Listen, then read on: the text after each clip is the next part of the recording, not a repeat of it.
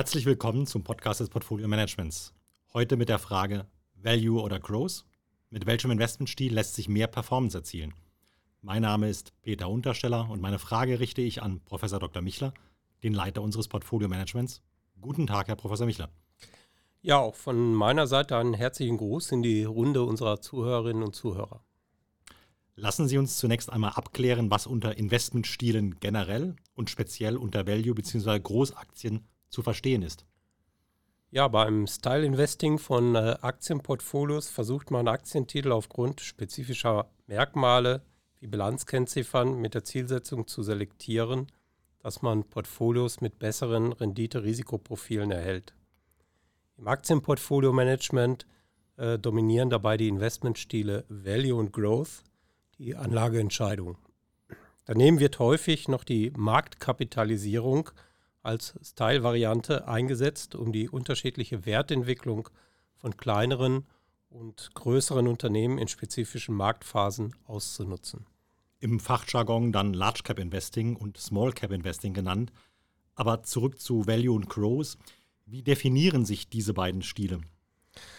Unter Value-Titeln versteht man Aktien, die auf Basis ihres Substanzwertes vom Markt unterbewertet werden. Zur Identifikation einer potenziellen Fehlbewertung werden Kennzahlen wie das Preis-Buch-Verhältnis, das Preis-Forward-Earning-Verhältnis, das Preis-Cashflow-Verhältnis, das Preis-Umsatz-Verhältnis oder Dividendenrenditen bzw. der Unternehmenswert herangezogen.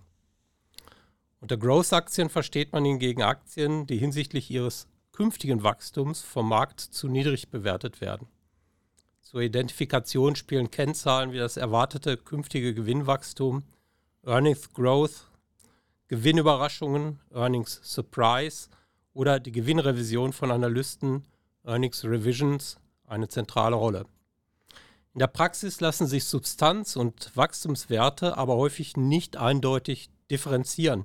Das heißt, einzelne Aktientitel weisen Charaktereigenschaften beider Investmentstile auf bzw. ändern im Laufe der Zeit ihre Eigenschaften, sodass ein Substanzwert zum Wachstumswert mutieren kann oder umgekehrt. Können sich unsere Zuhörer selbst ein Bild über die Wertentwicklung der beiden Investmentstile machen oder braucht man dafür spezielle Tools? Nun, die Anbieter von Aktienindizes haben die Bedeutung der Investmentstile bereits vor geraumer Zeit aufgegriffen und bieten inzwischen entsprechende Subindizes an, sodass man über längere Zeiträume die Wertentwicklung der beiden Stile Growth und Value sowohl global als auch für einzelne Regionen für mehrere Dekaden analysieren kann. Der Indexanbieter MSCI bestimmt beispielsweise das Style Exposure eines Titels anhand von acht Kriterien. Für den Value Style werden drei Kennzahlen verwendet, für den Growth Style fünf. Es gibt eine Reihe von Titeln, die sowohl Eigenschaften von Value als auch von Growth aufweisen. In diesem Fall wird jeweils ein Teil der Marktkapitalisierung dem Value bzw. dem Growth Subindex zugeordnet. Die Aufteilung wird dabei an der Stärke einzelner Faktorausprägungen festgemacht. Gibt es eigentlich mehr Value oder mehr Growth-Aktien? Auffällig ist, dass die durchschnittliche Kapitalisierung von Unternehmen im MSCI Growth Index höher ist als im Pendant auf der Value-Seite. Dafür sind im MSCI Value Index wiederum mehr Titel enthalten. Circa 170 Unternehmen von circa 1600 Titeln im MSCI World weisen dabei hybride Eigenschaften auf, können also keinem Lager eindeutig zugeordnet werden. Wie war nun die Performance der beiden Investmentstile in der Vergangenheit? Lässt sich aus der historischen Wertentwicklung eine Überlegenheit eines Investmentstils ableiten? In den letzten 30 Jahren haben in nahezu allen Regionen bis auf die USA die Substanzwerte, die Growth-Werte eindeutig outperformed. Unsere Zahlen für die Eurozone starten beispielsweise im Jahre 1997. Die Growth-Werte legten in der Eurozone auf Euro-Basis für die Total Return Indizes seit Anfang 1997 bis zum April 2021 um 387,5 Prozent zu die Value-Werte hingegen um 430 Prozent, also eine Differenz von 43,5 Prozentpunkten zugunsten der Substanzwerte. Auch in der vorletzten Dekade, also in den 2000er Jahren, gab es einen deutlichen Vorsprung der Value-Werte mit ca. 17,3% gegenüber minus 34,7% bei den Wachstumstiteln. Seitdem hat sich das Bild deutlich gewandelt. In der letzten Dekade kam es zu einem deutlichen Vorsprung der Growth-Titel von 164,8% gegenüber 65,2% Wachstum bei den Substanzwerten. Sehr interessant. Also wachsen Wachstumswerte langfristig weniger stark als Value-Werte? Welche ökonomischen Argumente sprechen für eine längerfristige Outperformance von Substanzwerten? Eine systematische Zusatzprämie deutet letztlich immer auf ein spezifisches Risiko hin, das der Investor im Zeitablauf tragen muss. Der Renditevorsprung von Substanzwerten wird in der Wissenschaft als Value-Prämie charakterisiert. In ihrem Drei-Faktoren-Modell zur Erklärung von Aktien- bzw. Portfoliorenditen berücksichtigen die beiden Nobelpreisträger Eugene Farmer und Kenneth French einen Value-Faktor, der die Renditedifferenz zwischen Value- und Growth-Titeln widerspiegelt, wobei sie das Preis-Buch-Verhältnis als Unterscheidungskriterium für die beiden Aktiengruppen heranziehen. Das Preis-Buchwert-Verhältnis spiegelt aus Sicht der beiden Ökonomen die finanzielle Lage eines Unternehmens zuverlässig wider. Unternehmen mit einem niedrigen Preis-Buchwert-Verhältnis, das heißt Value-Titel, befinden sich in einer weniger soliden finanziellen Lage. Sie haben mehr gebundenes Kapital, zum Beispiel Fabriken, Maschinen etc. und können nur sehr träge auf veränderte Marktbedingungen reagieren. Dies erhöht letztlich das Risiko dieser Unternehmen bei auftretenden Schocks, da ihre Schockabsorptionsfähigkeit begrenzt ist und rechtfertigt folgerichtig eine zusätzliche Risikoprämie. In der Pandemie kamen tatsächlich diese Unternehmen deutlich stärker unter Druck und das Risiko wurde tatsächlich schlagend. Langfristig lässt sich aber dennoch eine Outperformance von Value-Aktien feststellen. Müssten wir dann nicht alle Value-Investoren sein? Auf längere Sicht kann sich ein Rendite-Pickup zugunsten der Value-Titel ergeben, was aber auch immer mit einem höheren Risikopotenzial verknüpft ist. Ein striktes Festhalten an einer Value-Orientierung, auch unter Vernachlässigung der Risiken, erscheint dennoch nicht ratsam, da wir immer wieder längere Phasen einer deutlichen Outperformance von Wachstumstiteln erkennen können, wie dies beispielsweise in der letzten Dekade der Fall war. Über den Beobachtungszeitraum lässt sich zudem regelmäßig eine Stilrotation auf den Märkten identifizieren. Welche Faktoren sind für die Stilrotation verantwortlich und welche Gründe sprechen für die Vorteilhaftigkeit von Substanz- bzw. Wachstumswerten im Zeitablauf?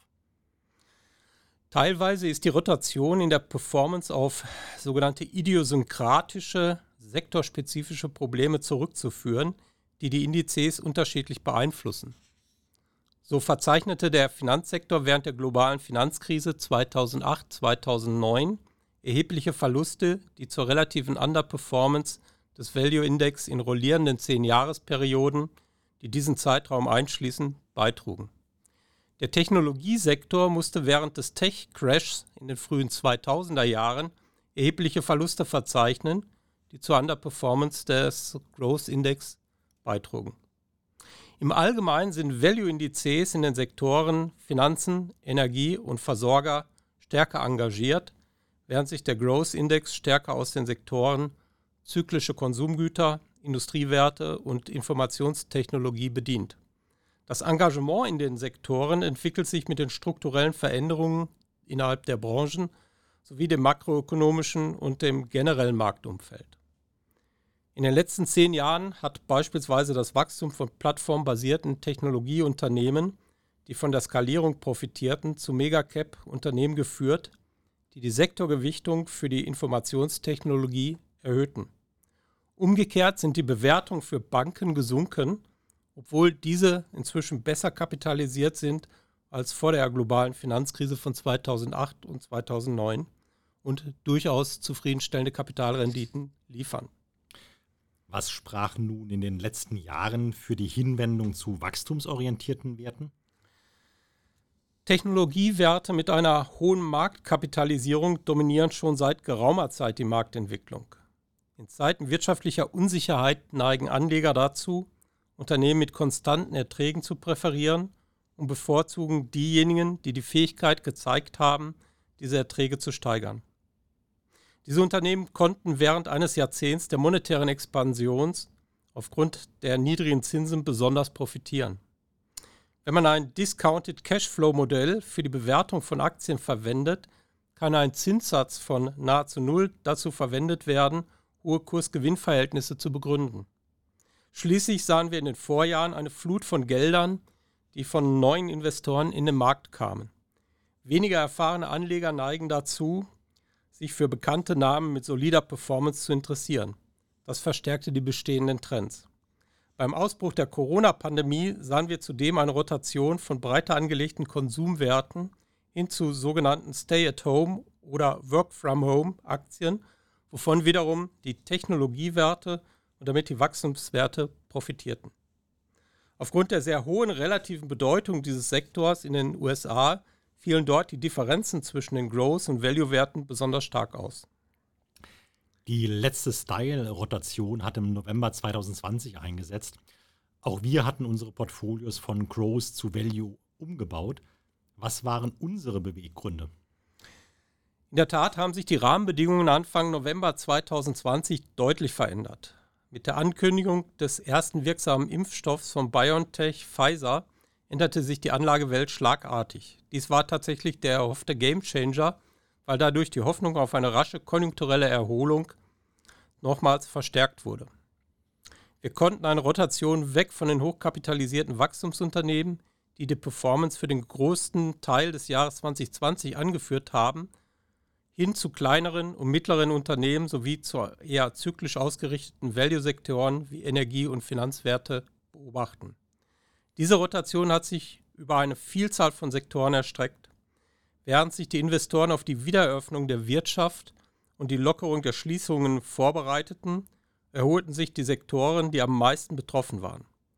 Die hochbewerteten Tech-Aktien, die von den Covid-Beschränkungen besonders profitierten, hatten ihre relative Attraktivität ein Stück weit eingebüßt. Der Gedanke war, dass die Stay-at-Home-Aktien bei denen es sich meist um technologiegetriebene Wachstumsaktien handelte, ihr Wachstumstempo etwas verlangsamen würden, während traditionellere, substanzorientierte Unternehmen von einer wirtschaftlichen Erholung profitieren würden. Folgerichtig nahmen Investoren Gewinne mit und orientierten sich in Richtung anderer Sektoren, in denen es attraktivere Bewertungen gab. Finanzwerte, Grundstoffe und Industriewerte sind einige der Aktien aus dem ja, in Anführungszeichen Covid-Epizentrum, die begannen verstärkt Kapital anzuziehen. Auch die zwischenzeitlich aufgetretenen Inflationsängste und die damit unter Umständen steigenden Zinsen haben die Technologiewerte und damit auch den gesamten Bereich der Wachstumstitel belastet. Dies spiegelt sich auch gut in den Zahlen wider. Während die Value-Werte in der Eurozone zwischen November 2020 und April 2021 um ca. 34,2 Prozent zulegten, konnten die Wachstumswerte nur um 23,1 Prozent anziehen. Beim MSCI World stiegen die Value-Werte um ca. 26,8 Prozent, während die Wachstumswerte nur um 18,3 Prozent zulegten. Was spricht aus Ihrer Sicht auch in der nächsten Zeit für Value-Aktien? Es lassen sich eine Reihe von Argumenten vortragen, die für eine relative Attraktivität von Substanzwerten sprechen. Kurz- und mittelfristig sind folgende Aspekte zu beachten, die schwerpunktmäßig für die USA zu treffen, aber sicherlich auch für andere Regionen von Bedeutung sind. Erstens, die US-Notenbank hat signalisiert, dass sie für die absehbare Zukunft an niedrigen Zinsen festhält und die Wirtschaft notfalls heiß laufen lässt. Infolgedessen sind zum ersten Mal seit Jahren wieder Inflationserwartungen aufgekommen, insbesondere wenn das neue Inflationsregime der Fed proaktiv eine Überschreitung ihres erklärten nachhaltigen Inflationsziels von 2% toleriert. Zweitens, da eine V-förmige Erholung im vollen Gang ist, erwarten wir, dass die Reflation und eine etwas steilere Renditekurve zu optimalen Bedingungen für eine Outperformance von US-Value-Werten gegenüber Wachstumswerten führen kann insbesondere wenn die Bewertungen von Wachstumswerten im Vergleich zur Historie auf einem extremen Niveau, auf einem extremen Niveau liegen. Drittens, einer der Gründe für die Outperformance der Wachstumswerte in den letzten Jahren waren die Effekte sinkender Zinsen auf die Bewertungsmultiplikatoren. Aktienbewertungen sind gleich dem diskontierten Wert zukünftiger Gewinne. Langfristige, wachstumsstarke Unternehmen profitieren folgerichtig von einem Multiplikatoreffekt, wenn die Zinsen sinken. Bei tendenziell höheren Zinsen treten hingegen entsprechende negative Effekte auf. Der nächste Punkt, historisch gesehen hat sich Value besser entwickelt als Growth, aber das war seit 2014 nicht mehr der Fall. Die längste Zeitspanne seit den 1960er Jahren zumindest. Growth wird mit einem größt, mit dem größten Bewertungsaufschlag gegenüber Value-Titeln seit der Tech-Blase im Jahre 2000 gehandelt. Vor diesem Hintergrund spricht einiges für eine Korrektur, die durch eine positivere Entwicklung der Substanzwerte realisiert werden kann. Und schließlich der letzte Punkt. Seit September 2020 hat sich der Markt verbreitert. Das heißt, die Marktentwicklung wird durch mehr Aktientitel getragen als in den Vorjahren. Dies ist ein weiteres Indiz dafür, dass die Dominanz der Wachstumswerte und insbesondere der Technologietitel beendet ist. Es ist wichtig zu beachten, dass die jüngste Performance von Value versus Growth nur die Spitze des Eisbergs ist. Es ist noch ein langer Weg zu gehen, bevor sich die Bewertungen wieder an die historischen Durchschnittswerte anpassen. Herzlichen Dank für Ihre Antworten, Herr Professor Michler. Also können wir festhalten, dass Value-Aktien in der näheren Zukunft weiter attraktiv bleiben. Allerdings gab es und wird es immer wieder Phasen geben, in denen Growth-Titel sich besser entwickeln als Value-Titel. Wichtig ist es, Wendepunkte zu erkennen und die Portfolios entsprechend anzupassen. Liebe Zuhörer, legen Sie sich nicht stur auf einen Investmentstil fest, sondern analysieren Sie die Märkte und bleiben Sie je nach Marktphase offen für beide Investmentstile.